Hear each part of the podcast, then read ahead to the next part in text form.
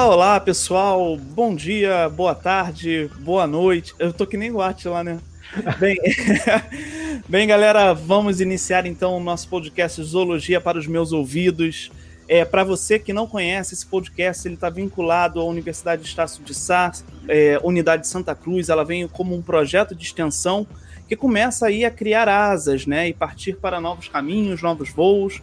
A proposta é a gente trabalhar com zoologia, cultura, sociedade e muita diversão e ludicidade. A proposta é a gente sempre levar para você que está escutando né, as, as relações e os diálogos que existem entre os animais e toda a sociedade. Bem, eu vou passar aqui para o Jordan. O Jordan vai apresentar então a nossa equipe e o nosso convidado ilustre. Fala aí, Jordan. Oi, gente, eu já fui apresentado. Meu nome é Jordan. É, eu tô aqui com a Carol. Olá, tudo bem? Com o Virgílio. Oi, gente. Com o Henrique. E aí, galerinha, beleza? E nós quatro somos alunos do Bacharelado de Ciências Biológicas na Universidade Estácio de Sá, do campus de Santa Cruz.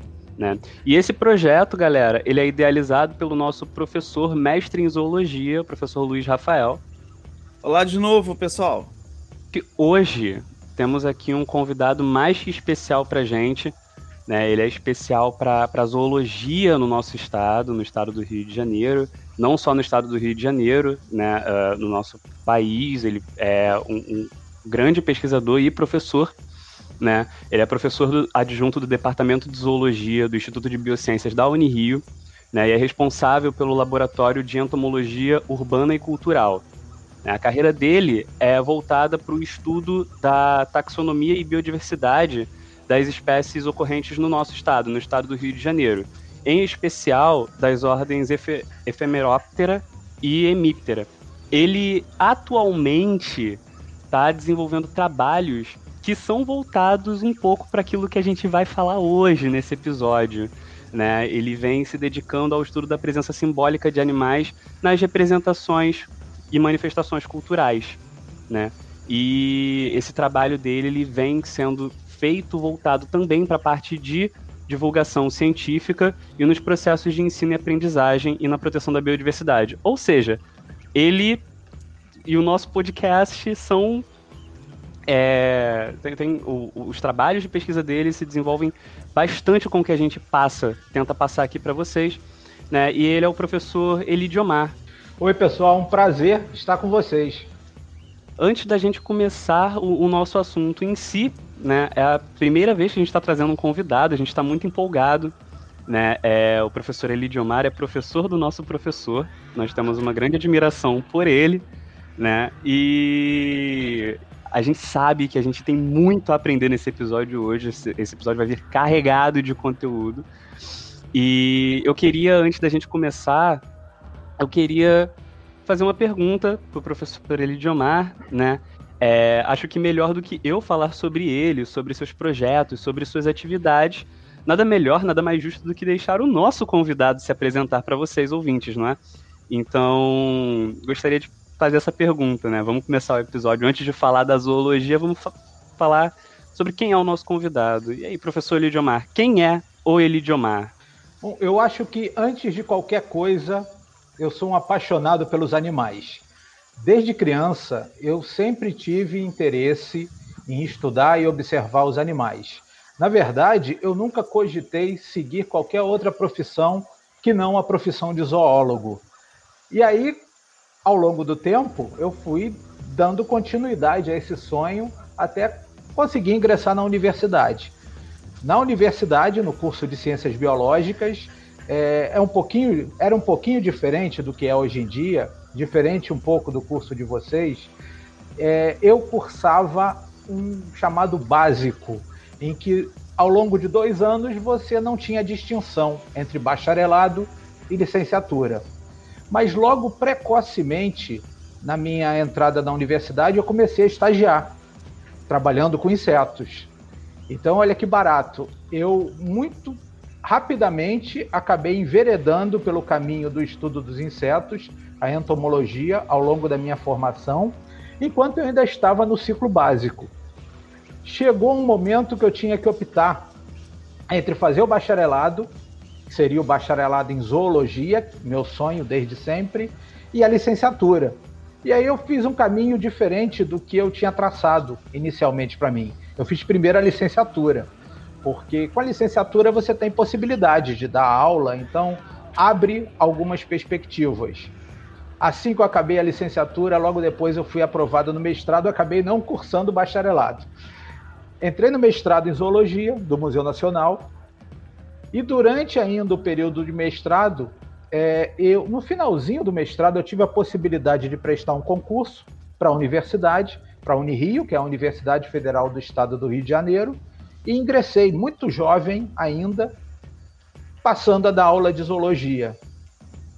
Durante o período das minhas aulas, eu ingressei no doutorado, também em zoologia, também no Museu Nacional, concluí o doutorado. Não é uma tarefa fácil você é, fazer cursar simultaneamente o doutorado com um trabalho, mas aí fui levando e consegui estabelecer um laboratório.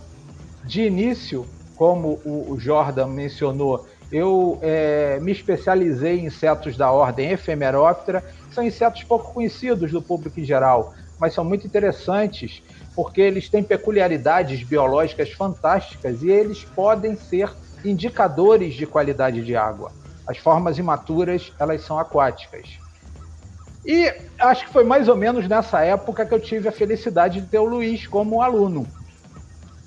É, e olha que legal, nessa época eu não era muito ligado à cultura pop.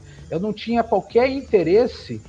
É, na verdade, eu não tinha conhecimento das possibilidades de utilização da cultura pop, da cultura de um modo geral, para se falar de ciência, para se falar de zoologia, para se falar de entomologia. Isso começou em 2011, muito mais adiante na minha atuação profissional. Então, só recentemente eu acabei enveredando para o caminho da zoologia cultural, mas a minha formação é toda enquanto entomólogo, enquanto estudioso de insetos. Né, o professor é, também é ótimo para poder esclarecer uma coisa que a gente não falou desde o nosso primeiro episódio. Né? Vocês ouviram sobre o professor Elidiomar, esse grande cientista que a gente tem como referência. E ele é responsável por um laboratório de entomologia urbana e cultural. Ele é responsável por um laboratório de cultura. Né? A gente, desde o primeiro episódio, a gente não deixou muito claro, talvez, a importância do nosso projeto, a importância da zoologia cultural. E aí eu queria, né, puxar agora, eu queria, é, aproveitando essa presença ilustre que nós temos hoje aqui, é, eu gostaria que a gente falasse um pouco, que a gente comentasse sobre a importância da zoologia cultural né? É, como o professor Elidiomar acabou de dizer, ela pode ser usada como ferramenta de ensino de ciências, não é? E aonde isso se aplica para a zoologia, né?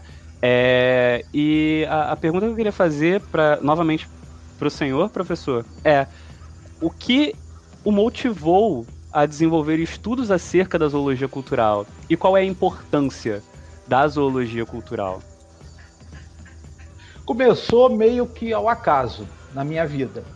Porque é, em 2011, eu sei a data precisa porque teve um evento, eu participei da terceira jornada de zoologia da Unirio, um evento interno nosso, com apresentação de trabalho sobre forma de tema livre.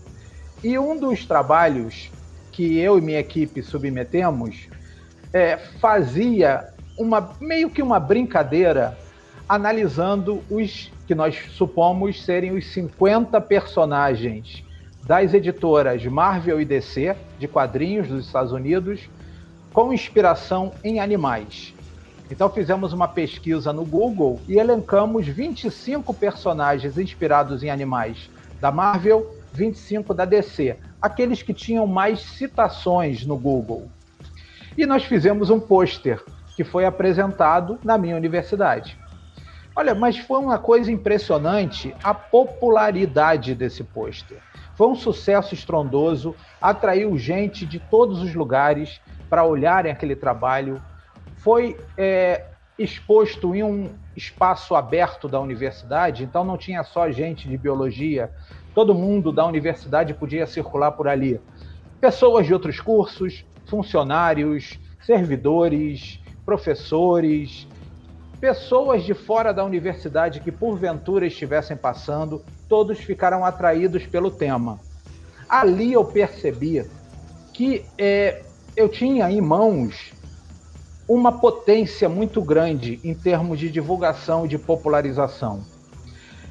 E aí comecei a observar que, do ponto de vista simbólico, os animais estão presentes em tudo.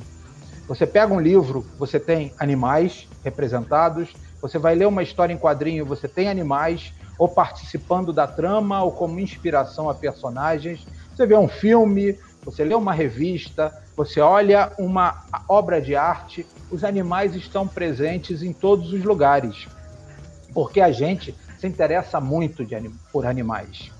E esse interesse tem que ser aproveitado. Tem que ser aproveitado para se falar de ciência para se falar de zoologia, que é a ciência que estuda os animais, e você pode usar essa mesma possibilidade de aplicação para se falar também de botânica, de ecologia, de comportamento, de química, de física, e ali eu fiquei encantado com as perspectivas de associação entre ciência e cultura. Aí meio que eu acho que já respondi a, a importância de se fazer estudo desse tipo.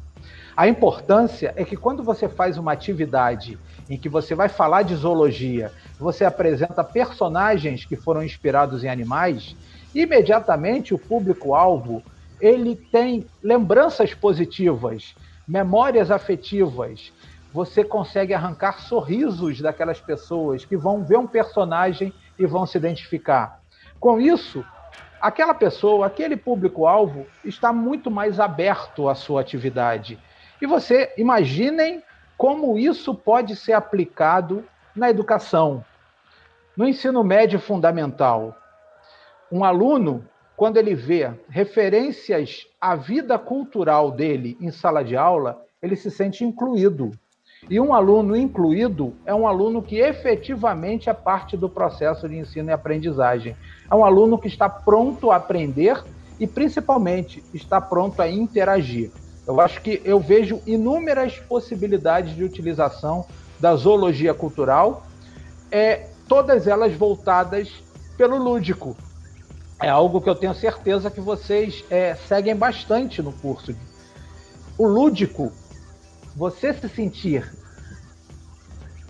bem, bem é, você se sentir à vontade com um determinado tema, aquilo despertar em você memórias afetivas, isso faz com que, sem dúvida, a atividade seja bem melhor. É, eu lembro que a, a, primeira aula que eu dei pro Virgílio, pra Carol e pro Henrique, a gente fez uma, uma construção de um cladograma com um Pokémon. Né? E aí, na verdade, eu peguei isso a partir dos seus trabalhos, né? E também dessa questão. Porque tem uma coisa que realmente é muito interessante, né? É, o, quando você lançou esse pôster, e eu lembro que agora eu não sei por qual meio teve a divulgação disso, porque eu não estava na terceira semana. Eu, se eu não me engano, eu, eu participei da primeira e da segunda semana, mas na terceira não mas eu fiquei sabendo do pôster, e aí eu falei assim, cara, realmente é, é uma coisa muito interessante. E na época, ainda havia, dentro da educação básica, uma questão muito complicada em você utilizar a ludicidade dentro de sala de aula, principalmente falando de cultura pop e de quadrinhos. Né, que até um, algum tempo atrás né, a, ainda era algo é, considerado como ou medíocre ou então algo que era transgressor, né, não literário, né, e isso era né, visto como uma coisa assim, ah, cara, isso é muito ruim, né? Mas a partir disso, realmente assim, a... eu comecei a aplicar muito, né? E isso certamente se espalhou assim pelo Brasil inteiro, né? Hoje diversos professores eles fazem essa aplicação. O que eu acho legal é que é, quem aplica, quem trabalha com educação, sabe a importância é, da atenção do aluno. A atenção do aluno ele é, é, é um bem inestimável para o professor. E muitas vezes é difícil você motivar um aluno em condições precárias, em que, infelizmente, grande parte de nossas escolas, especialmente algumas escolas públicas, são precarizadas, às vezes em locais que são bolsões de violência, às vezes o aluno tem problemas nutricionais, problemas familiares, é um aluno com grande dificuldade de ser motivado. Quando você consegue motivar esse aluno, e eu repito, com base naquela cultura que ele, é, que faz parte da vida dele, é um fator de motivação, esse aluno ele se sente importante. Não é nem se sentir importante, ele é, ele é de fato importante. Ele é o mais importante no processo de ensino-aprendizagem. Quando ele percebe isso, ele está inserido. Ele está pronto para aprender e interagir. É, eu, assim como o Luiz, certamente é um professor por excelência e dá aula já há bastante tempo. É, muitos e muitos alunos formados pela licenciatura não aprendem a importância dessa atenção do aluno na sua licenciatura, no seu curso de formação, e vão aprender na prática. Vão aprender quando são meio que, como se diz na gíria, lançado às feras. E ali ele tem que, eh, não tem jeito, ele tem que encontrar um caminho para ter um diálogo e uma ligação forte com o aluno.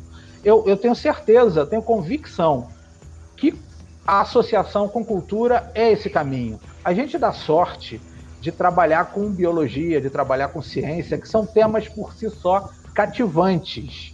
Mas todo mundo sabe que, ao mesmo tempo, eles são temas que podem ser muito difíceis e muito árduos. E quando eles são muito difíceis e muito árduos, é fácil você perder o interesse. Então, nesse momento, a associação com a cultura ela é mais importante ainda, para você mostrar que como é legal, como é interessante e como isso está presente no dia a dia. Né? E acerca dos quadrinhos, uh, vamos lembrar que quaisquer formas de manifestações artísticas são válidas. E se você não sabe sobre isso, se você discorda disso, vai ouvir nosso primeiro episódio, tá lá, bonitinho para vocês. Tá? Ouçam nosso primeiro episódio de arte que vocês vão saber exatamente sobre isso, vão ver sobre isso. É, e melhor do que imaginar como seria a inclusão da, da, da cultura nos, nos temas da, da, da nossa área como forma de aprendizagem, né, para que os nossos ouvintes se identifiquem, ah, vamos fazer isso, né? Vamos entrar no, no tema que a gente tem para hoje. Vamos iniciar a nossa conversa sobre quadrinhos. Né? E temos aqui dois entusiastas, dois, duas pessoas apaixonadas por quadrinhos, né? É, os nossos dois professores que se encontram aqui. É, eu também gosto de gêneros de quadrinhos uh, específicos, vou falar isso mais pra frente. É, o Henrique também gosta bastante, acho que mais voltado para super-heróis, Carolina e Virgílio também. Então vamos começar a falar um pouco sobre, sobre quadrinhos. E antes da gente inserir os animais nesse, nesse tema, antes da gente puxar o, o animalismo para essa conversa, vamos é, entender um pouco sobre quadrinhos, né? É, a, a pergunta que fica agora é: quais são os tipos diferentes de histórias em quadrinhos e a que público se destinam? Quais as intenções que podem estar por trás de um quadrinho? Porque tem quadrinhos para jornais, tem quadrinhos é, de, de, formas diferentes, com destinos diferentes, com públicos diferentes, né? Desde de mais infantil ao mais adulto. Então, é, vamos, vamos é, fazer uma separação, vamos fazer uma listagem e para quem está escutando a gente também, que não se interessa, você não se interessa por quadrinho, para você se sentir interessado também. É para você entender que existe um quadrinho para você te esperando e você só precisa encontrar. Então, gente, essa é a pergunta. Quais os diferentes tipos de histórias em quadrinhos? A que públicos elas se destinam? E quais as intenções podem estar por trás de um quadrinho? Eu vou direcionar essa pergunta para o meu professor, pro Luiz Rafael, porque é, ele é ótimo, sei, ele seria ótimo para poder responder essa pergunta nesse momento. É, na verdade, eu, eu considero muito quadrinho como uma linguagem, uma forma de expressão e que é muito válida. Né? Na verdade, você, em um quadro, você consegue ali é, congregar uma série de palavras e que, quando bem desenhado, e não desenhado por conta de qualidade do traço, mas quando há uma boa expressão, você consegue ali naquele quadro, a princípio, falar tudo o que você quer dizer, né? O quadrinho, ele, de certa forma, ele põe à prova e certifica aquele que uma imagem às vezes vale mais que mil palavras, né? Mas principalmente quando bem construído, né? As histórias em quadrinhos, elas, é, se a gente se a gente parar para pensar, né, sobre o conceito de história em quadrinho, né, que é a história contada num quadro né? Ou na, na, questão mesmo de você expressar e comunicar, aí a gente pode ir até as pinturas rupestres e falar sobre quadrinhos, pinturas rupestres como quadrinhos da época. Mas quando a gente fala, é, assim, mais especificamente do que a gente entende por quadrinhos, talvez a gente tivesse que dialogar primeiro com as, as charges que eram feitas né, nas, nos séculos 17, 18, e aí indo mais à frente, mas aí a gente tem as publicações das primeiras tirinhas em quadrinhos em alguns jornais dos Estados Unidos e da Europa, no caso, que mostram sim uma sequência, porque tem isso também, né? Quadrinho a gente entende por sequência lógica, de certa forma, de uma imagem contando uma história, né? Então é isso, assim.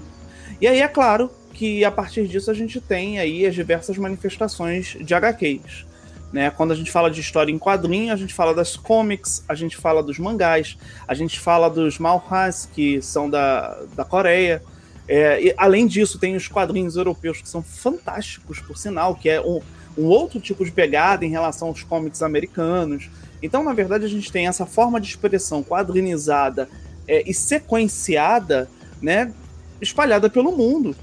Né? E a, a, o, o que as difere tem relação somente com é, ou estilo gráfico, ou a forma de leitura, ou então ou a, a forma de se expressar. Né? Mas no, no, num âmbito geral, o quadrinho, na verdade, ele está aí para expressar ideias. Né? E uma forma muito boa de expressar ideias e o quanto que eles podem influenciar e o quanto que eles são influenciados. Na verdade, alguns quadrinhos contam até melhor a, a história da humanidade do que muito livro, por sinal. Então, abrindo espaço para todo mundo falar um pouquinho também, é, eu queria perguntar quais são a, a, as histórias em quadrinhos favoritas de, de cada um. Acho que vai ser legal a gente falar um pouquinho sobre isso. E se tem a, a, a representação de, de animais nesses quadrinhos.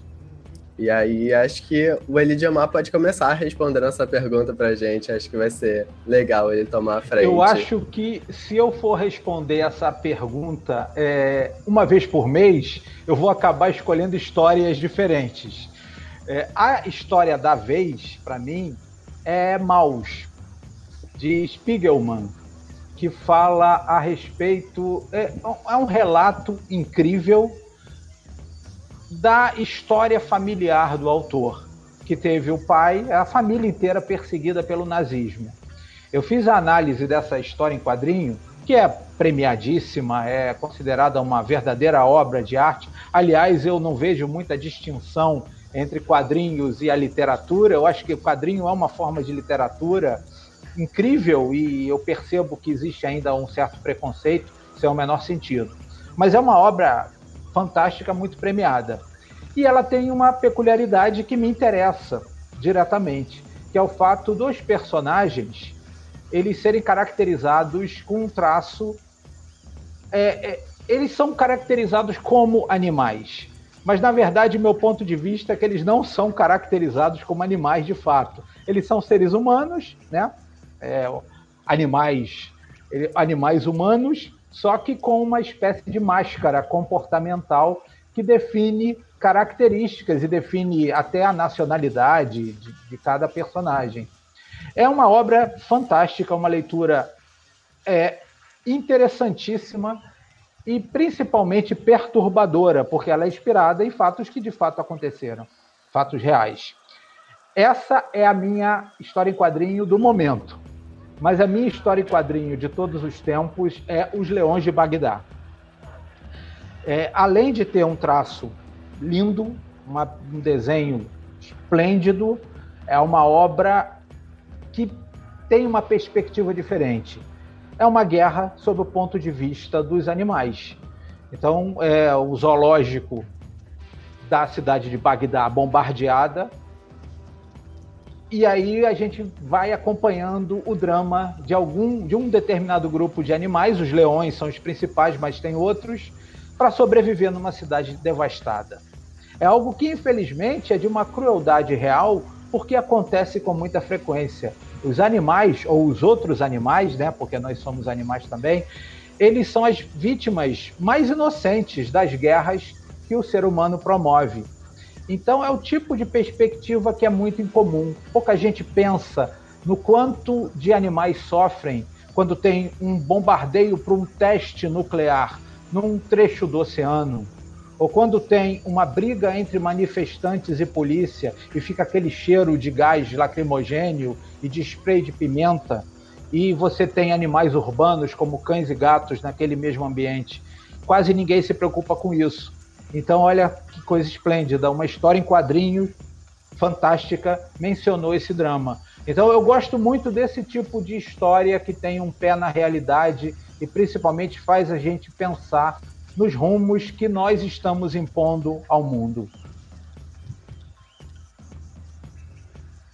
Né, esse é um momento para mim que eu acho que as pessoas vão descobrir que eu sou otaku, porque, gente, o, o, gênero de quadrinho que eu mais leio, embora eu também leia quadrinhos de ação, é mangá. Eu sou não só mangá, eu leio todos os gêneros de quadrinhos asiáticos famosos, acredito. Né? Há pouco tempo, meu, meu quadrinho favorito era um quadrinho coreano quase desconhecido, do autor do virou anime recentemente, Noblesse, né? É o, era o Ability. É, e meu mangá favorito é Bleach, né? E o que eu percebo de, de representações animais sempre tem, né? Eu, eu percebo em, em, todos, em todos, não só mangás, a maior parte das representações é, de, de, mídia, a gente já comentou sobre isso, elas carregam a, animais de alguma forma, né? E em Bleach é, tem, tem, tem o Kon, por exemplo, que é um urso de pelúcia de leão, né, com, com a forma de um leão, mas eu, eu, gosto dos detalhes. Às vezes a gente percebe uns animais em, em pequenos detalhes pela história. Como, por exemplo, uh, não sei se alguém aqui... Eu, eu sei que o Virgílio conhece Bleach, o Virgílio gosta também. E a gente tem alguns personagens que são é, bem parecidos com morcegos, por exemplo, até em questão das asas né? Tem asas de morcego, mas a, a, representação acho que mais me chama atenção em Bleach é, e talvez uma das minhas espadas favoritas dentro desse, desse mangá, é a espada da Soifon, que tem uma... tem pelas cores, né? E por ser o que é, ela lembra as abelhas. Ela tem a intenção de, de representar abelhas, né? Mesmo que abelhas não tenham um veneno super letal, a gente vê a presença da abelha ali pelo, pela, pelo padrão de cor, né? Amarelo e preto. Né? E também porque é uma personagem que eu acho, assim, fenomenal dentro do, do da, da, obra. Então é isso, meu favorito é Bleach, né? Além de, de vários outros. Bem, eu, assim, personagem é o Homem-Aranha e para mim é, assim, sempre gostei do Homem-Aranha. Homem-Aranha, hoje eu acabei de zerar o jogo do Miles Morales, eu chorei no final porque é emocionante. É, mas e, e, e, realmente assim a cada, a cada época tem uma história que marca e tal. Eu tô acompanhando um mangá agora que é o One Punch Man que eu gosto muito que tem muitos animais, principalmente os vilões, né? São animais. É, tem também um super-herói de classe S que é um cachorro, né? Na verdade é ele no, que veste uma tipo uma fantasia de cachorro, é, que é bem interessante, né? Mas eu eu sempre gostei muito de quadrinho. Eu não tenho um quadrinho, assim, específico que fale assim, poxa, esse quadrinho, porque muitos me marcaram. Né? O, a última série, por exemplo, que eu li e gostei muito foi Thor, o Carniceiro dos Deuses, que é fantástica, assim, é incrível essa série. É, mas nada assim que eu, eu, eu, fale assim, não, é essa. Porque são várias, várias, várias. Mas de personagem, o Homem-Aranha. E na verdade, passei a, a, a, a, gostar mesmo e querer conhecer artrópodes em geral, né? E depois eu fui para insetos, aranha não inseto, mas foi para eles. Mas artrópodes em geral também por conta do Homem-Aranha, e aí também foi associado a Cavaleiros do Zodíaco, que eu pegava, eu desenhava armaduras de insetos, aí eu estudava os insetos para desenhar novas armaduras para os cavaleiros. Aí nem era mais Cavaleiro do Zodíaco, né? Porque não tem Zodíaco, inseto, Zodíaco. É, então, a tem isso, assim, né? Tem uma influência muito grande, assim, né? E, e certamente, né, os animais têm um papel muito relevante nessa influência. Ah, eu quero aproveitar e, e, falar o meu também. Eu, eu não tenho é, esse hábito de ler quadrinhos, eu, eu sempre fui mais chegado a ler livros, mas me preparando esses dias para o episódio de hoje, eu resolvi pesquisar para eu estar por dentro das coisas desse mundo que, por sinal, eu, eu descobri ser um mundo com infinitas possibilidades e é, é um mundo riquíssimo. Eu descobri um, um quadrinho da Marvel que eu fiquei muito apaixonado. Uma pena o quadrinho não ser famoso e não ter dado certo, porque o, o conceito é bem diferente, é, é, é bem bizarro na realidade que é o, o Força Animal, que é a tradução para o português é, é Força Animal. É um quadrinho que só tem quatro edições, então a gente consegue ver que realmente não deu certo. É, que é um grupo de animais que luta é, a favor do meio ambiente. E eles é um cientista que coloca armaduras nos animais que fazem ele ter uma, eles terem uma inteligência humana e da, da a possibilidade deles de, de terem a fala na, na, nossa língua também. E o, o, quadrinho é muito legal, só que é, é, bem bizarro. E tem alguns detalhes dos quadrinhos que me chamaram muita atenção. Que é o, o, uma coisa que eu gostaria muito de citar aqui, inclusive. Que enquanto eu, eu vi esse quadrinho num documentário da, da Marvel. E dentro desse episódio, desse documentário, eles citam o golfinho que tem uma armadura com braços e pernas.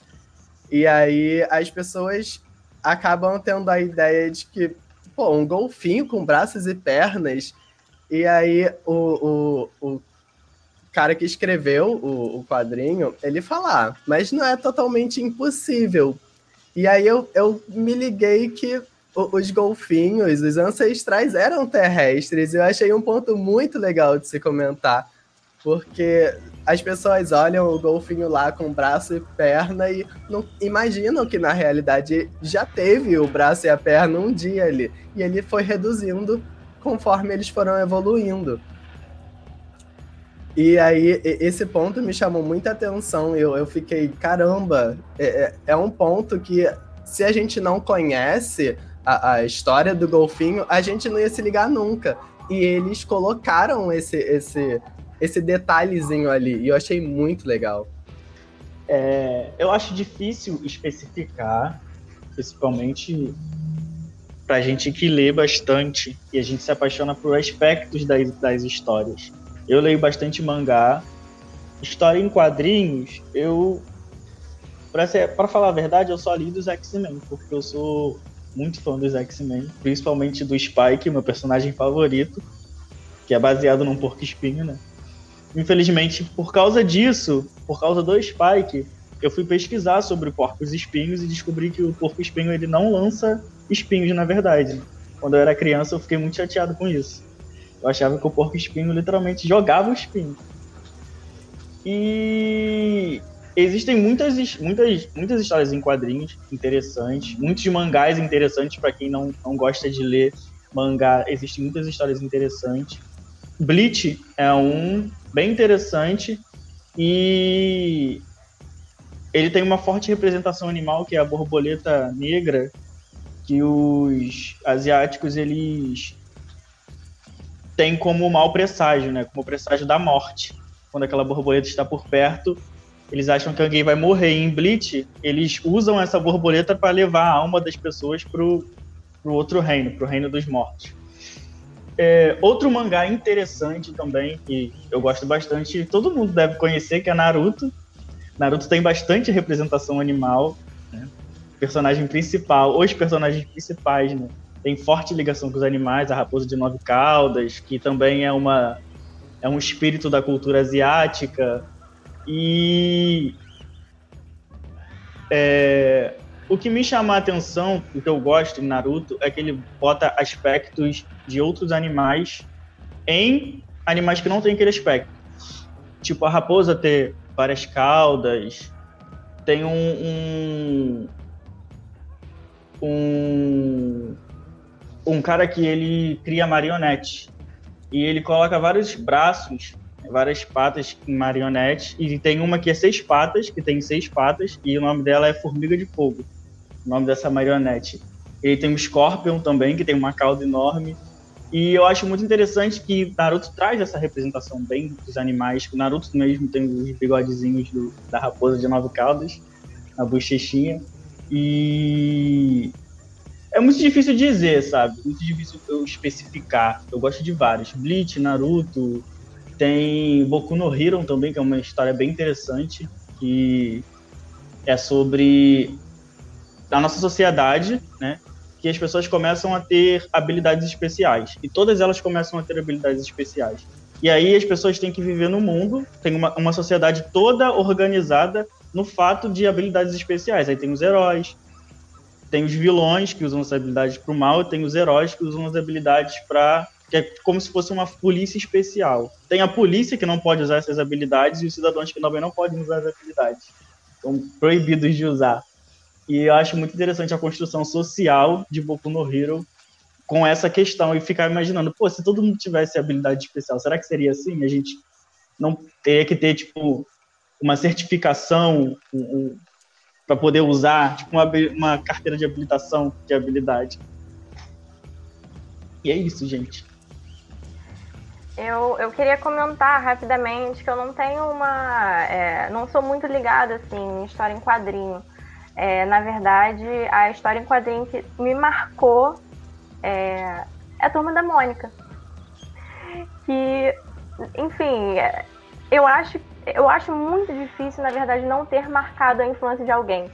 É, eu, eu, cheguei a ler até a Turma da Mônica Jovem. Eu era realmente um, uma fã. Tem muitas, muitas revistinhas até hoje aqui em casa. E é muito engraçado as representações. Eu estava pensando sobre isso. Depois a gente é, fala sobre, sobre o tema, né? Eu fiquei refletindo sobre como que as representações de Turma da Mônica, elas são pets basicamente. Então a Mônica tem lá o seu pet, que é o Monicão, e aí o Cascão tem o porquinho, que é né, relativo, Cascão, porco, né, lama. É, o Cebolinha com o Floquinho, que não sabe onde que é a cara do cachorro, onde que é o rabo do cachorro, fica aquela confusão sempre. Então cada um, a Magali... Porque o Cebolinha tem duas caras, né? O Cebolinha, o Cebolinha é pilantra, ele tem duas caras. Tadinho, não fala assim dele, ele é bonzinho.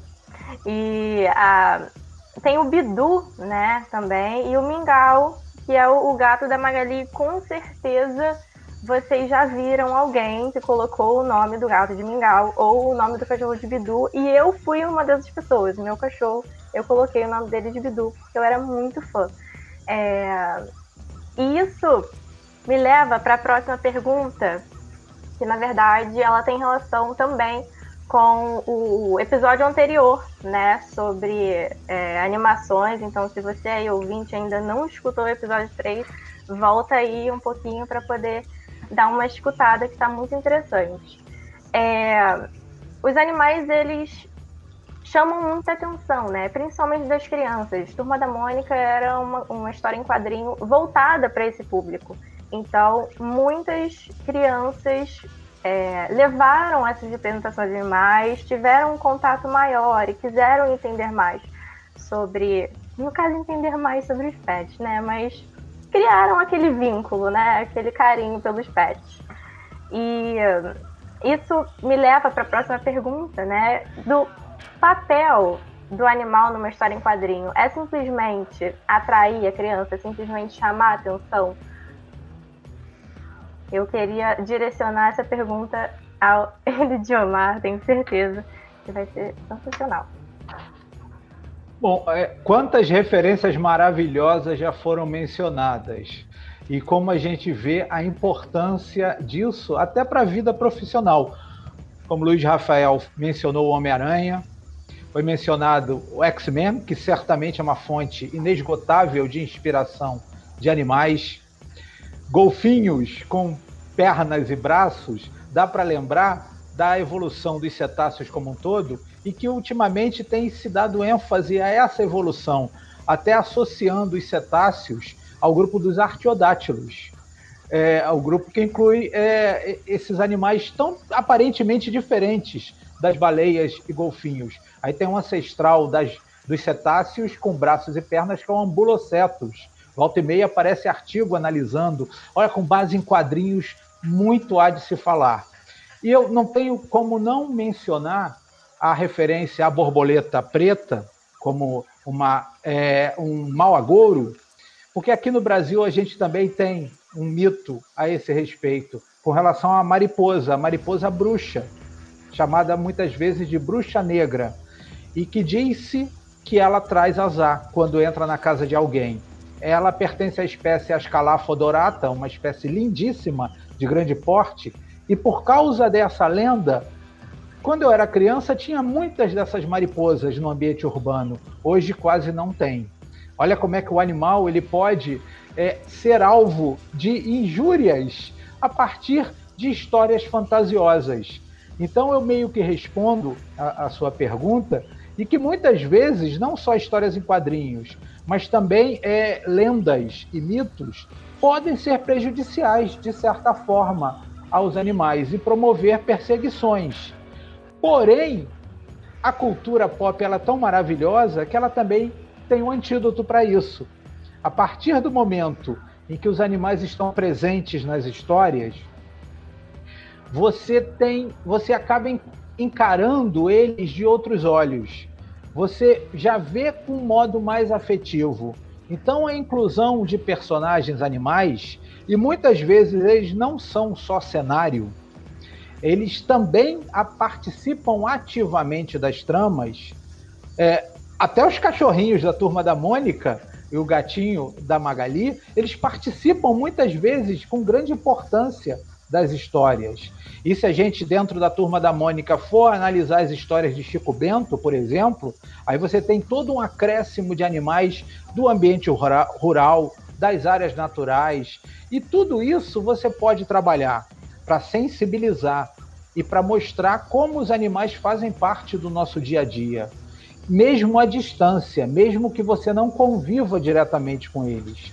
O fato deles estarem presentes nas histórias pode ser utilizado de forma positiva também. Muita gente às vezes se preocupa quando tem um animal vilanizado. Então, vamos lá, o pinguim do Batman. O pinguim é um vilão, e aí, poxa, será que vai motivar uma perseguição aos pinguins? Não acontece isso. Mas e, e, e não acontece porque é, o vilão ele é muito importante também. O vilão ele é muito querido. E a pessoa, a, as pessoas têm a noção de que aquilo é uma história e que uma boa história tem que ter um bom vilão. Não tem inspiração animal, mas de qualquer forma, vocês vejam como o Coringa é popular como Lex Luthor é popular, como a imensa galeria de, de vilões inspirados em animais do Homem-Aranha, como eles são populares. Então, mesmo o vilão pode servir para você popularizar. Você tem que chamar atenção, porque muita gente gosta do personagem e não percebe que ele é inspirado em animais. Wolverine é um. Os caras às, às vezes nem sabem que o Wolverine é inspirado no animal. E quando se diz que ele é inspirado num animal do hemisfério norte, o glutão ou o carcaju, muitos nem conhecem esse animal. E que barato é você popularizar a zoologia mostrando um personagem carismático. Então, varia muito é, é, a forma como você vai aplicar isso. Mas eu vejo sempre de forma positiva. E eu acho que, mesmo quando o animal é cenário, mesmo quando o animal está ali, ele tem uma importância, ele tem uma representação social ainda que seja fazer a gente tirar um sorriso quando está lendo uma historinha. como quando a gente lê a historinha da Turma da Mônica. Turma da Mônica é muito importante para um monte de gente. Vocês podem ter certeza. Eu tenho alunos que meio que foram alfabetizados a partir da Turma da Mônica. Minha filha, ela lia muitas histórias da Turma da Mônica. Era, era cada vez que chegava pelo correio, que nós tínhamos assinatura, era um momento de felicidade. E rapidamente ela lia aquelas revistas. Então, é, é impossível você não considerar isso uma parte importante demais na vida de todo mundo. E felizmente tem sempre animais. Aí eu fico mais feliz ainda que eu posso utilizar para um monte de coisa. Só pelas menções que vocês fizeram, eu já fico pensando assim: olha, imagina um trabalho sobre os animais de X-Men. Meu Deus, é o que mais tem. É, tem uma, uma coisa que, assim, os dois maiores ícones da Marvel e da DC, né, que são Homem-Aranha e Batman, são representações animais e animais asquerosos, né, tidos como asquerosos pela sociedade. É uma aranha, e a, e a Carol sabe disso, né, a Carol que não gosta de aranha, e um morcego, né, mas eles são os maiores heróis da, dessas editoras, né, aqueles que mais vendem, são aqueles que têm mais entrada, que têm mais público e que cada vez mais ganham mais público principalmente no infantil, tanto que eles são os que mais têm desenhos né, sendo espalhados por aí, sendo produzidos. E Luiz, se você me permite, até isso é uma mostra de como a gente dá uns vacilos em termos de popularização. Vou falar especificamente o caso do morcego. O morcego é um animal, como você bem disse, de péssima fama. A popularidade dele é muito ruim e é muito alvo de maldades. Eu, quando criança, era muito comum, eu sou uh, do subúrbio do Rio, era muito comum pessoas com varas de bambu ficarem girando para atrair o morcego e ele ficar desorientado com aquele barulho, isso afeta o sonar e a orientação dele, e muitas vezes ele era atingido com bambu e as pessoas só de maldade matavam o morcego. Não é difícil imaginar um cenário fictício em que tem uma criança ou jovem vestido de camisa de Batman fazendo maldade com morcego. Você tem que chegar para um cara desse e falar: pô, cara, você gosta de morcego. Você nem percebeu, mas você não gosta do Batman? O Batman não é um personagem interessantíssimo? Ele é inspirado no morcego. Então não tem sentido você vilanizar o morcego.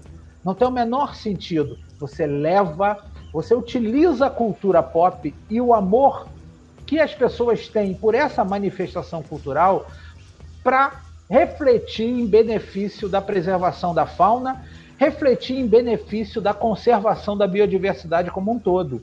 Não tem sentido um cara que gosta do Batman ele não olhar com bons olhos ou não ter simpatia pelos morcegos.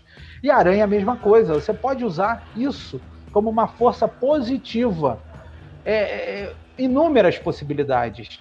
É, o senhor falou do, do, do, Batman, o professor falou do Batman, do Homem-Aranha. Eu lembrei de quando eu era criança, né? E criança tem uma mentalidade muito incrível. Eu vi o filme do, do Homem-Aranha e o Homem-Aranha ele é picado né?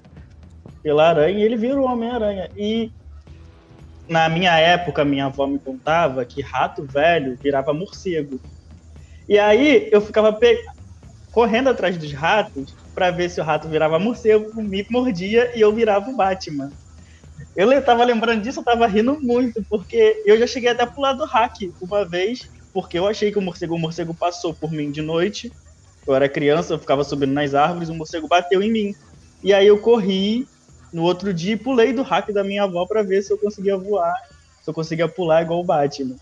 É, uma coisa que me chamou a atenção foi o senhor falar do, do glutão, né? Que é que o, o Wolverine ele é representado pelo glutão. E eu nunca pensei nisso. Eu achava mais que ele era que ele era inspirado no Rattel, porque o Rattel ele é muito agressivo. Né? Ele enfrenta qualquer bicho que que aparecer. E eu achei que ele tem muito mais. É, o glutão eu não conheço realmente. Eu vi aqui no. Eu dei uma pesquisada, eles são bem parecidos, o glutão e o Rattel.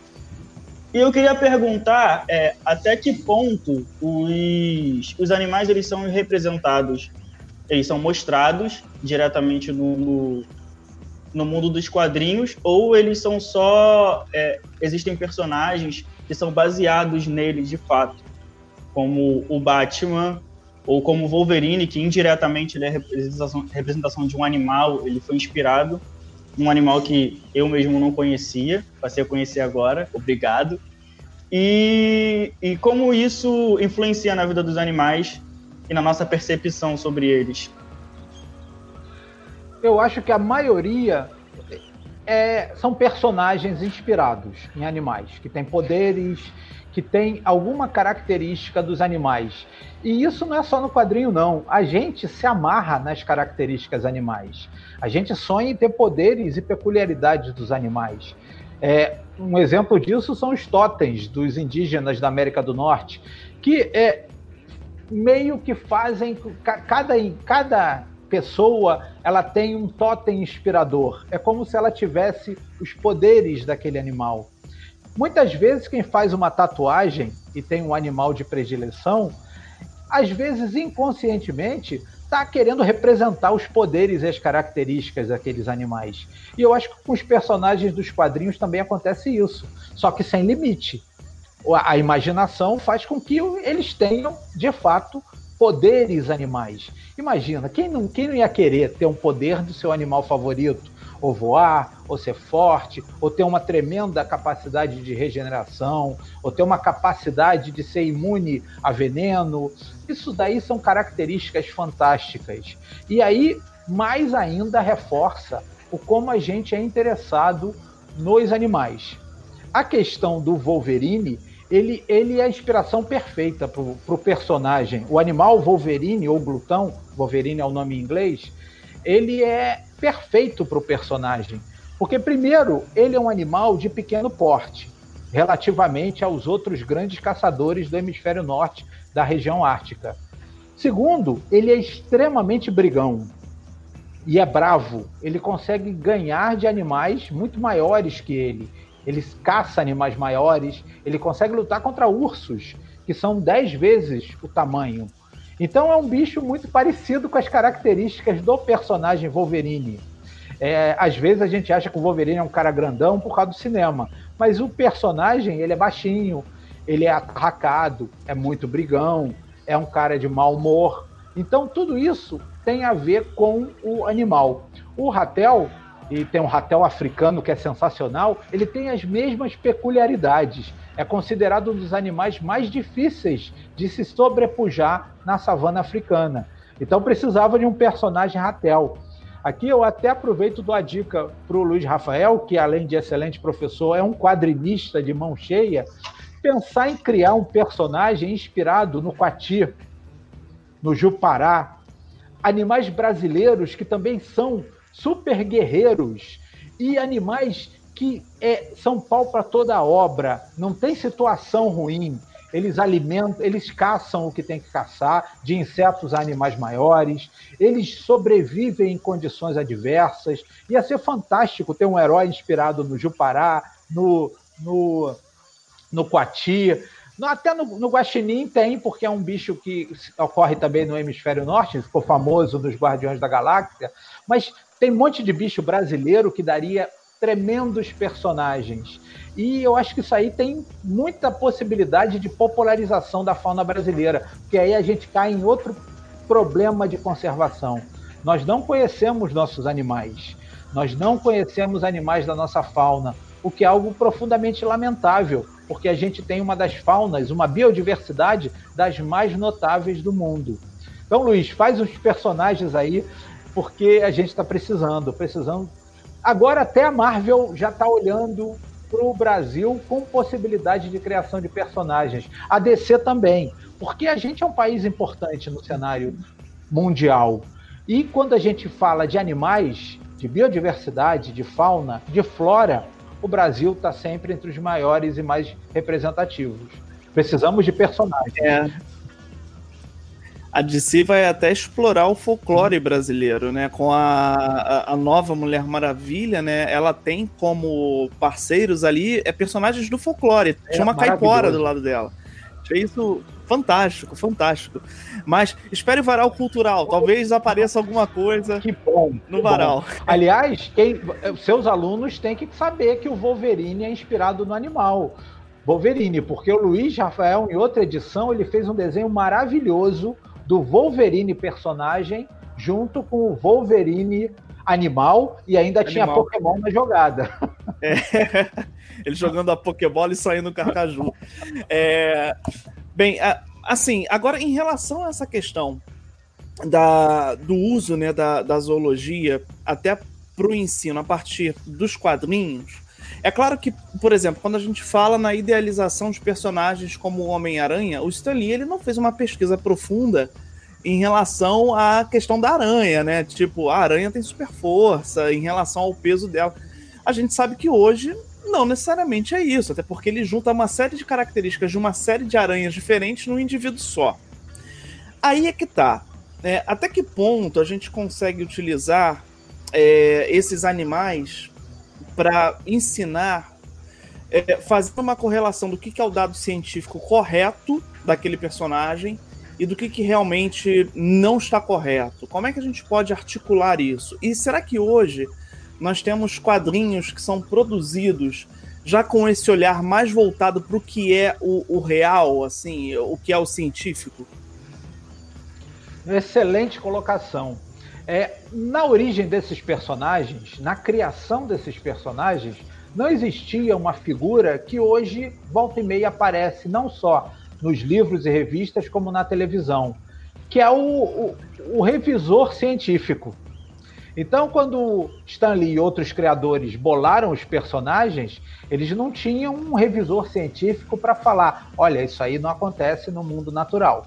Hoje, muitas vezes, você tem, principalmente para filme. É difícil um filme que não tem uma revisão científica. Agora, uma coisa que a gente tem que separar é que quando o filme passa do ponto, ou o quadrinho passa do ponto e fantasia demais, isso continua sendo legítimo. É uma obra de ficção, é uma obra que tem licença poética, é uma obra que não tem compromisso com a realidade biológica. E aí, mesmo assim, você pode utilizar em atividades. Entra o papel do professor, do mediador, do monitor, do cara que está conduzindo aquela atividade. E vai construir a correção biológica, digamos assim, junto com o aluno, junto com o público. Você pega, é, no caso específico da aranha, você pode comparar uma aranha de verdade com o Homem-Aranha. E você vai ver que tem aranha de verdade que ela desce do fio de seda, igual o Homem-Aranha que se balança com os fios de seda. Tem aranhas de verdade que sobem pelas paredes. Tem um papa-mosca que tem na casa de todo mundo e sobe pela parede. Igual o Homem-Aranha, que é o escalador de paredes. Mas aí, é, quando você vai ver como é produzido a teia, você já vê a diferença. O Homem-Aranha, ou de modo a, a, partir de uma mutação, ou a partir de um aparelho que ele desenvolveu, ele lança a teia pelas mãos. Enquanto que as aranhas lançam quase sempre pelo final do corpo. Você explica isso e mostra essas diferenças, construindo o conhecimento e a informação junto com os alunos, junto com aqueles com os quais você está fazendo a atividade. E até, de repente, se o Stanley tivesse estudado um pouco, ele não tinha feito o Homem-Aranha. Ele podia ter feito o Homem em Bióptera. Porque tem um grupo de insetos maravilhosos, pouquíssimo conhecidos do público em geral, que produzem teia pelas pernas anteriores quase igual ao Homem-Aranha. Ia ser fantástico ter o Homem em Bióptera. Também é outra dica de personagem, dá para pensar. Mas dá para você trabalhar tudo isso, inclusive os erros biológicos, os exageros, construindo conhecimento e corrigindo. A gente fala muito de sala de aula, né? Mas é para qualquer atividade. Mas em sala de aula é legal que o aluno ele se sente corrigindo a informação. Então, eu tenho colegas que usam é, cultura pop e corrigem o que está errado e ajustam em sala de aula. E eles falam que os alunos ficam empolgadíssimos quando eles veem que aquilo não acontece de verdade. Mas aí eles aprendem como é de fato e como é, como a biologia, como a ciência nos ensina. Eu acho que é positivo pra caramba utilizar e eu acho que funciona. Sim. E no caso, em relação à cultura, assim, né? Você vê que as histórias em quadrinhos eles é, é, elas refletem a cultura de uma certa localidade, principalmente por conta da representação animal. Animais que são representados de uma forma em uma cultura são representados de forma totalmente diferente em outras culturas. Isso acontece bastante quando a gente compara a nossa cultura, chamada cultura é, ocidental, é, que é basicamente inspirada na Europa, com as culturas da África e da Ásia muitos animais que têm uma conotação negativa no hemisfério é, ocidental não tem essa conotação negativa e muito pelo contrário é uma conotação positiva na Ásia e na África. Um deles é o tubarão. A, tubarão, enfim, é um dos é, é um talvez o maior exemplo de um animal ou de um grupo de animais, né, que são várias espécies, que sofreram bastante com uma manifestação cultural. A partir do filme Tubarão, do, do Spielberg, que foi um sucesso estrondoso, se construiu a representação social do tubarão como um caçador implacável, aquele que vai fatalmente matar as pessoas que estão perto. Parece que ele fica na espreita esperando alguém entrar na praia para ir lá e abater. Isso faz com que o tubarão seja um animal temido e, e muito temido aqui no Ocidente, e você tem mais chance de morrer atacado por uma vaca do que por tubarão. Então, não tem sentido. Na Ásia, em alguns lugares, o tubarão é considerado um deus. É um animal, é, div, é um animal divino, é uma divindade. E aí, em algumas histórias é, da cultura asiática, isso é enfatizado. Quando o tubarão é incluído nas histórias da cultura ocidental, isso dificilmente acontece. O tubarão quase sempre é o vilão. É uma construção social a partir de um evento cultural. Você pode usar isso para reverter. A, como? Mostrando a presença positiva do tubarão em alguns símbolos. Eu, é, eu uma vez defendi que se use, por exemplo, o mascote de futebol. Tem alguns clubes de futebol no Brasil que tem o tubarão como mascote. Você usa esse mascote para mostrar que aquilo é um símbolo querido, pelo menos para uma parcela. As pessoas que torcem por aquele determinado clube de futebol. Isso acontece no Paraná, que tem o Londrina, isso acontece no Piauí, que tem o Parnaíba. São dois clubes relativamente populares nos seus estados. Você usa esse mascote, essa presença simpática. Acho que tem agora um tubarão, o Baby Shark, né? Um, que fez sucesso entre as crianças. É um símbolo positivo você pode utilizar em campanha de preservação para principalmente quebrar o estereótipo do tubarão como inimigo. Ah, lembrei um da minha época, tem o Tutubarão, um desenho animado, em que o tubarão era um cara legal, um personagem extremamente simpático, carismático, engraçado, super bonzinho. Você tem que utilizar esses símbolos positivos para quebrar o estereótipo negativo, porque o tubarão sofre muito. Até hoje e tem espécies até que estão ameaçadas de extinção graças à pesca indiscriminada. E o tubarão tem muito mais a temer a nós do que nós a ele. Tem é... ainda o, o, Clube Atlético Tubarão lá em Santa Catarina, que tem um tubarão no símbolo, é lindo, assim, bem, bem grandão, assim, é. é. Professor, o senhor vai falando e vai vindo um turbilhão de pensamentos, assim, na minha cabeça, eu fico tentando não me perder. É, essa questão do tubarão é muito interessante. Na África, é, existe um rei, existiu, né, no caso, um rei que ele lutou contra a escravidão e associavam esse rei ao tubarão pela forma como ele lutava, pela forma como ele lutava é, incessantemente e agressivamente. Ficou até conhecido como Rei Tubarão. É, o senhor falou também do, da questão do, da fantasia, né? Eles pegam é, aspectos dos animais e fantasiam é, aumentam isso, eu lembrei justamente do Miles Morales, que ele é baseado numa espécie de aranha que dá choque anafilático e o poder dele é literalmente dar choque elétrico. Tem o, o, a representação de, de, tubarão também, da minha época, não sei se você já assistiu esse filme, é Shark Boy Larvaguel. Sim. eu acho muito engraçado porque. Eu acho muito interessante porque eu sempre gostei do, do, do Shark Boy eu sempre tive essa essa ligação com, com o tubarão por causa dele. Né? Sempre quando eu ia pra praia, eu ficava tentando achar um tubarão. Sempre fui uma criança estranha. Achar coisas que nenhuma outra criança queria. Um morcego, ser picado por um morcego, achar um tubarão. É, uma coisa que me deixou intrigado, é, que quando a Carol falou da turma da Mônica, é que a cabeça do, do. Acho que é o Bruno, né? O cachorro que ninguém sabe onde é a cabeça e a cauda. E isso é uma característica. É, Floquinho. Isso é uma característica justamente da a lacraia. E eu queria saber se existe muito disso, de atribuir características de um animal a outro animal. Um animal, tipo, mais fofinho, no caso, que é o cachorro. É o mais fofinho do que a, a lacraia.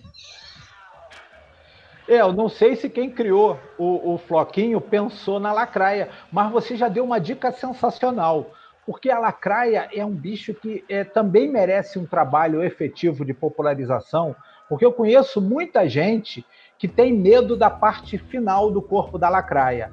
Consegue perceber o que é a cabeça e o que é o final do corpo, mas por causa das pernas, que são um pouco diferenciadas no final do corpo, são pernas normais, mas um pouco mais longas, eles acham que ali que é o perigo, quando são as é o primeiro par de pernas que é modificado para inoculação de peçonha que é perigoso. Aí então eu sempre ouvi falar, às vezes eu vi as pessoas, não, não, a lacraia você tem que pegar ela pela cabeça porque senão ela vai te picar. É exatamente o contrário. De repente dava para usar o floquinho para explicar. E dá para falar também de cobra de duas cabeças, cobra cega, um monte de bicho que você não sabe onde é a cabeça, onde é o final. Então, como você bem falou, cada vez que a gente vai puxando, vai tendo ideias e vai vendo possibilidades de utilização. Muitas e muitas possibilidades. Essa, essa do, da lacraia é legal, não tinha pensado não. Uma boa dica. Tem um inimigo agora que surgiu recentemente do Homem-Aranha, o Kindred, que tá fazendo terror na vida do Homem-Aranha, que ele é baseado numa ah, lacraia. na verdade, e é assim, é interessantíssimo, o desenho tá lindíssimo, né? E ele, e, e, pelo corpo dele passam diversas lacraias, assim, né? Percorrendo o corpo dele, assim, bem interessante. Olha, não conheço, vou procurar. Há, há poucas referências de lacraia em quadrinhos é, que eu conheço são um vilão da Mulher Maravilha, que é o Centípede, que é um vilão inexpressivo. E no seriado Marvel's Agents of Shield tinha o, o, o pessoal usava, aplicava um veneno que dava poderes e tinha a forma de lacraia, que ficava grudado no braço. Mas é muito incomum. Eu vou procurar esse personagem aqui, dica legal. Esse é, vai ser um personagem cuidado... que eu não vou querer ver porque eu tenho é. muito medo de lacraia. e ó, só cuidado por conta dos spoilers, assim, é um personagem muito maneiro, mas e ele é realmente impactante na vida do Aranha. A gente está falando aqui sobre representações animais, né? É, humanos representando animais, mas quadrinhos com animais protagonistas, né? Quais temos, assim, né? E, e, e o quanto eles são representativos dentro dessa cultura das HQs? eu acho que eles não são comuns. Eu já mencionei os leões de Bagdá. É um dos poucos que tem é, é, o animal de verdade, é o bicho real ali. E tem alguns, é, eu, eu, não sei o nome, eu, até porque, como é, esses quadrinhos costumam ser bem pesados, porque eles retratam a realidade, eu, assim, se tiver que escolher, eu prefiro ver um personagem inspirado em quadrinhos sofrendo do que um animal, de fato, sofrendo. Agora, tem um que os animais são modificados geneticamente e eles são meio que armas de guerra e espionagem. Então, tem coelhinho, gatinho, cachorrinho, eu acho que é engenho. Tem alguma coisa com modificação genética mas é extremamente incomum. A maioria das vezes eles são personagens, personagens humanos que têm alguma característica animal ou algum tipo de associação entre humanos e animais. Na cultura pop, de um modo geral, também é difícil você ter os animais. Você costuma ter o animal real nas fábulas, aquelas famosas fábulas de Esopo que foram recontadas por La, La Fontaine depois, elas são os animais de verdade com características comportamentais humanas, mas é, é bem incomum. E lembro agora de Avatar, né, o desenho animado Avatar, é, que tem muitos animais e eles são ainda mais de modo mais interessante, eles são é, juntados. Eles juntam dois animais em um só e criam uma criatura fantástica que tem importância na trama. E ali é o animal. Eu lembro de uma biblioteca que é guardada por uma coruja. Eu não lembro qual é o outro animal que compõe a coruja, mas aí é a coruja de verdade. É o animal real, só que é um personagem. Era um é. Eu... Era um a lobo, lobo que ficava. Era um lobo que ficava guardando os livros. Eu tenho. Peguei até aqui agora um quadrinho que o nome é Azul, é, que é do Nestábulo Ramos, que é assim, em um mundo onde os humanos são animais, ainda há quem lute por eles. Aí ah. é um. Na verdade, os animais. Né, eles dominam tudo e aí os humanos são os animais e aí você tem alguns animais que lutam pelos humanos. Que barato. É bem interessante assim. É, é o planeta história... dos macacos, né? É quase o planeta é, é, dos macacos. É um tipo de planeta dos macacos, é isso mesmo. É bem interessante, uma história muito boa, muito bem escrita, muito bem desenhada também. É da editora HQM. Bem, bem legal mesmo. É, gente, depois desse episódio, esse episódio foi riquíssimo. É, a gente teve. O, o, a gente aproveitou bastante. Né, a gente teve bastante informação sobre quadrinhos animais de uma forma. Assim, ficou tão misturadinho, quase não dá para separar o, quando a gente tá falando de uma coisa e de outra. É, a gente conseguiu atingir nesse episódio, acho que o ápice do que a gente queria com, no sentido zoologia cultural. Né? No sentido de ser lúdico, no sentido de instruir, no sentido de passar informação sem parecer que a gente está passando informação. É, no, no, intuito de, de, de tirar a, a todas aquelas características chatas que a ciência pode ter e de entregar para vocês o que os animais são de forma simples e divertida né? E eu agradeço muito a participação do professor Elidiomar, de todos aqui, mas ao, ao professor Elidiomar por ter cedido seu tempo, por ter vindo compartilhar conosco é, todo o seu conhecimento. E antes da gente encerrar, eu queria deixar, né, a gente sempre deixa, vamos deixar aqui as considerações finais, né, é, para quem quiser dizer algo, né, eu vou começar dizendo é, primeiramente, que eu passei por problemas técnicos, gente.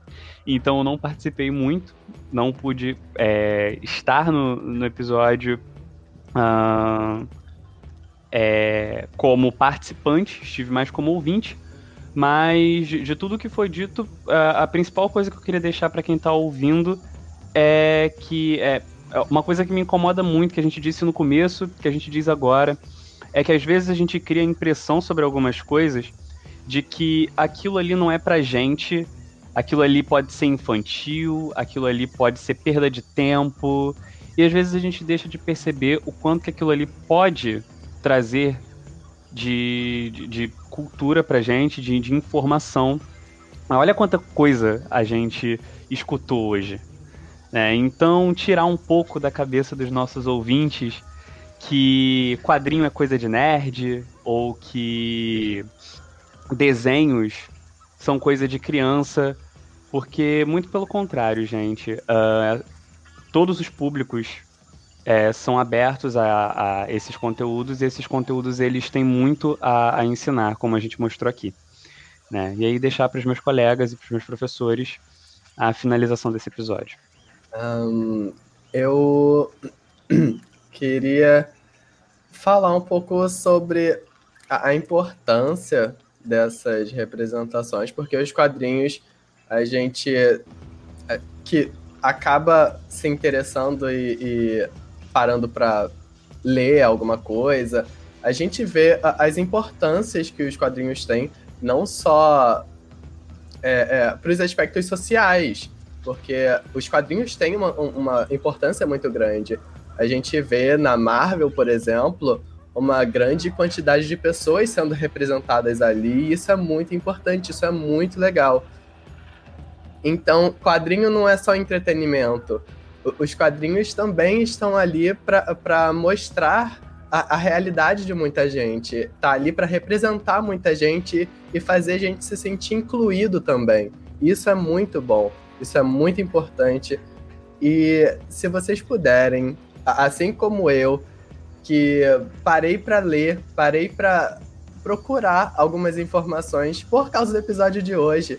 Se vocês puderem chegar depois que vocês acabarem de ouvir e procurar qualquer coisa sobre quadrinhos, eu garanto que vocês vão encontrar alguma coisa para vocês e eu garanto que vocês vão se sentir incluídos de alguma forma. Pegando um pouco do que o, do que o Virgílio comentou, quantas coisas diferentes a gente mencionou, né? Num tema só.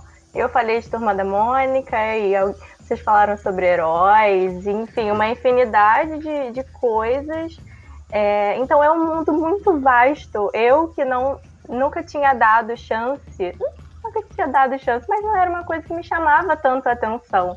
É, mas com certeza, depois dessa semana, eu vou parar para ler, porque é, é, é muito interessante, é um, é um conteúdo muito rico e com certeza eu vou achar algo para mim que não seja Turma da Mônica, apesar de ser muito bom, mas e deu ter ainda aqui, é, mas é, de assuntos um pouco mais profundos, digamos assim. Acho que vai ser muito interessante. E eu queria agradecer muito pela presença do professor Elidiomar. Eu posso dizer pelos, pelo, pelo Virgílio, pelo Jordan, pelo Henrique também. A gente ficou muito, a gente se sente muito honrado de ter você aqui. E eu fiquei muito emocionada também no início da, da, da conversa. Eu, o Virgílio, o Jordan e o Henrique também. A gente quer ir para o lado da licenciatura também. A gente está fazendo bacharelado, mas a gente tem uma partezinha do nosso coração tá ali para licenciatura, então mexeu muito com a gente e a, a voz de vocês dois, do Luiz Rafael do, do Elidiomar, a voz de vocês dois é muito importante. Então, muito obrigada. É, a gente tem essa responsabilidade, né, de levar a, a, ciência que não é tão acessível a pessoas que não têm acesso a ela. Então a gente tem esse pezinho aí também. Professor, e o senhor tem algo a dizer? Não, sim. Eu primeiro queria agradecer muito, Elidiomar, a, a sua presença, assim, foi fantástico, fantástico. É, realmente, assim, a gente. É, é, é aquilo, né? Uh, aquele que eu considero o pai da zoologia cultural no Brasil, né? Quem começa a divulgar e, e, faz isso, teria que estar aqui no nosso podcast. Né? Então, fico muito feliz né, que você esteja aqui, né, nos honrando com a sua presença, né, nos prestigiando muito com as suas palavras. Né, e gostaria de deixar um recado para o público que é leiam, leiam, leiam, leiam livros, leiam quadrinhos. É, ler é fundamental. Né? Buscar conhecimento é fundamental, buscar ser curioso, pesquisar, isso é, é fantástico. E sempre que você puder observar uma correlação e entender né, é, é, como essa correlação dos animais né, dentro dos quadrinhos, dentro da literatura, ela dialoga com você, comece a pensar sobre ela, né? comece a ver o, o, o quão rico é esse processo, o quão rico é esse, essa troca, na verdade, que existe. Tá, então eu queria só finalizar assim falando que fiquei muito feliz, muito feliz mesmo. Henrique? Gente, eu caí. Desculpa. Nossa, sim, o que a Carol falou. É, é, queria até citar que a gente e estudando, a gente sempre se depara com algum trabalho do senhor, com alguma coisa que o senhor fez fez artigo, algum projeto, e a gente sempre comenta, gente, eu estava pesquisando isso e adivinha quem eu achei. e desde, a, desde aquela palestra na Estácio, o senhor é, o, é admirado por nós, né? A gente sempre conversa sobre, a gente sempre fala. Quando o, o, o, o Luiz falou que ia convidar o senhor, a gente ficou muito nervoso. Porque, pô, é o cara ali, cara, é o cara. E eu queria dizer para o público que pesquise sobre ele, sobre os trabalhos dele, sobre o Luiz Rafael, que é um professor. Pesquisem, gente. Vejam os trabalhos, vejam tudo que eles fazem, porque são pessoas maravilhosas, pessoas inteligentíssimas. E que vocês comecem a olhar com outros olhos os quadrinhos, né? É, aqui todo mundo está tentando passar essa visão, percebo, percebo eu, porque quadrinho não é só uma, nunca foi, né? Acho que nunca foi uma coisa só para criança, como desenho, como animações, nunca começou como algo para criança. Ele conquistou a criança. E através do quadrinho, eu gosto que ele desperta na gente. Pô, será que é isso mesmo? Pô, se for, se o bicho faz isso, que incrível, vou pesquisar sobre. E leiam, leiam bastante, pesquisem sobre os animais com essa com essa visão dos animais sendo representados, até que ponto eles são representados, até que ponto isso é negativo ou positivo. E conheçam mais sobre isso, pesquisem mais sobre zoologia. Os animais são um, muito importantes para a nossa vida num todo, né? Sem os animais nós não podemos viver. A vida humana não seria do jeito que é hoje. E é isso, gente. Estudem, pesquisem, conheçam E nosso convidado, professor, tem algo a dizer? Bom, gente, eu só tenho que agradecer. É um prazer imenso conversar com vocês. É, a, a, minha instituição, a Unirio, ela tem um tremendo orgulho dos alunos que ela forma. E, assim, Luiz Rafael só nos enche de orgulho a gente observa a distância, acompanha a carreira fantástica que ele vai construindo e principalmente Luiz Rafael ele é um professor adaptado, adequado aos novos tempos. É um professor moderno.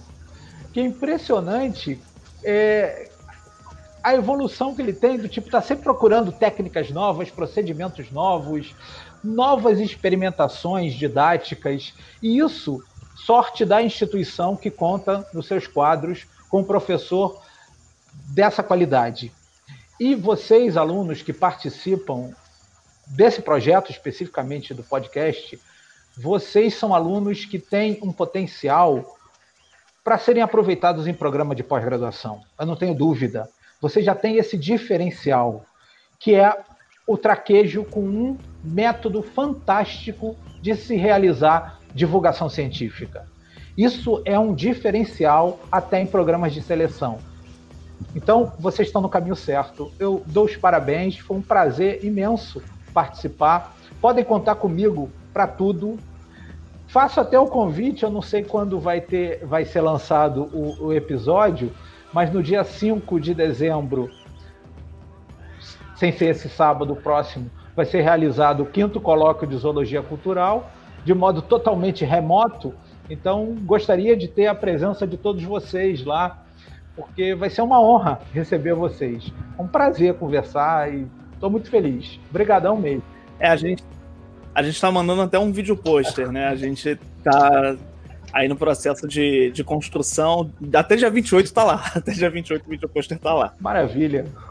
Gente, e Antes da gente encerrar, para quem não sabe, a gente tem um, a gente tem um perfil no Instagram, também temos um perfil no Twitter. Né? Acessem o, o nosso perfil, se vocês tiverem dúvidas, podem mandar dúvidas pra gente. A gente é, responde vocês sem problema nenhum, tá? Arroba Zoologia Podcast, tá bom? Então, lá vocês vão encontrar links para os episódios anteriores, né, em todas as plataformas, e vão também encontrar o link para o nosso site, onde vocês vão poder saber um pouquinho mais sobre a nossa equipe e sobre o nosso projeto e nossos parceiros, tá? Beleza, então pessoal, é isso. Semana que vem, né, mais um podcast para vocês, né? A gente está tentando manter sempre essa postagem semanal. Dessa vez não vai ser na quinta-feira, né? Nesse podcast de hoje não vai ser na quinta, mas a gente vai sempre manter isso, né? Com novos temas, novos assuntos, sempre relacionando zoologia, cultura e sociedade. Até a próxima, pessoal. Tchau, tchau.